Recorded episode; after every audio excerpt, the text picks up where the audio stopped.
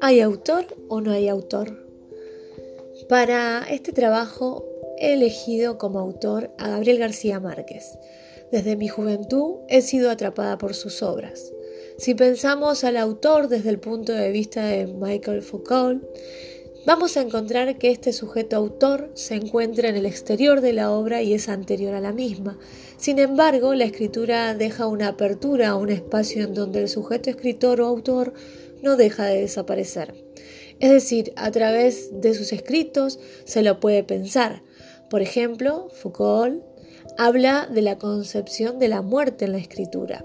En la antigüedad, las obras épicas plasmaban la importancia del héroe a través de su muerte. Cuanto más joven, más inmortal se volvía. Esto lleva a pensar en el tipo de autor de ese momento y el pensamiento que se tenía en esa sociedad y cultura, en este caso la griega. También plantea el problema de categorización del autor a través del nombre y dice, en una palabra, el nombre autor funciona para caracterizar un cierto modo de discurso. Para un discurso, el hecho de tener un nombre de autor, el hecho de poder decir este fue escrito por fulano de tal, indica que dicho discurso no es una palabra cotidiana, indiferente, una palabra que se va, que flota y pasa, una palabra que puede consumirse inmediatamente, sino que se trata de una palabra que debe recibirse de cierto modo y que debe recibir en una cultura dada un cierto estatuto. Por otro lado, Foucault también va a decir que autor es una función y que hay cuatro rasgos que posee dicha función.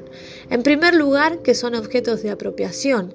En la actualidad tiene que ver con los derechos de autor. En la época medieval, perdón, eh, se los cazaba, o sea, para saber quién había sido autor de algún escrito eh, generalmente se hacía una búsqueda intrínseca que llevaba a descubrir quién había transgredido lo sagrado. Por otra parte, la función de autor no ejerce de manera universal y constante sobre todos los discursos, es decir, no es lo mismo un texto científico que una obra literaria. En tercer lugar, esta función no se forma espontáneamente como la atribución de un discurso a un individuo, sino que es realmente el resultado de una construcción compleja el autor es definido por el nivel constante de valor, el campo de coherencia conceptual o teórica, la unidad estilística y es en un momento histórico definido y punto de influencia de un cierto número de acontecimientos. En cuarto lugar, el autor es un cierto centro de expresión que se manifiesta igual y con el mismo valor en obras, en borradores, en cartas, en fragmentos, etc.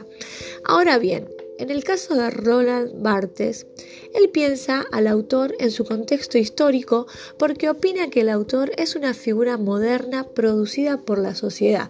Para él, la figura de autor es, una, es una consecuencia de diversos hechos históricos.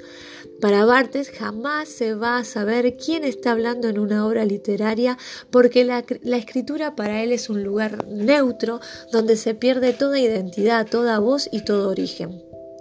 Lo importante es la obra y la opinión que el lector tenga de ella.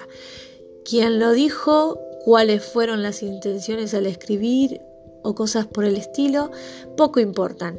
Analizando y observando cada postura, identifico a Gabriel García Márquez como autor porque cumple con las observaciones de Foucault y por otro lado concuerdo también con lo que plantea Silvana Boschi y es que los lectores y el tiempo deciden quién es un autor y quién no.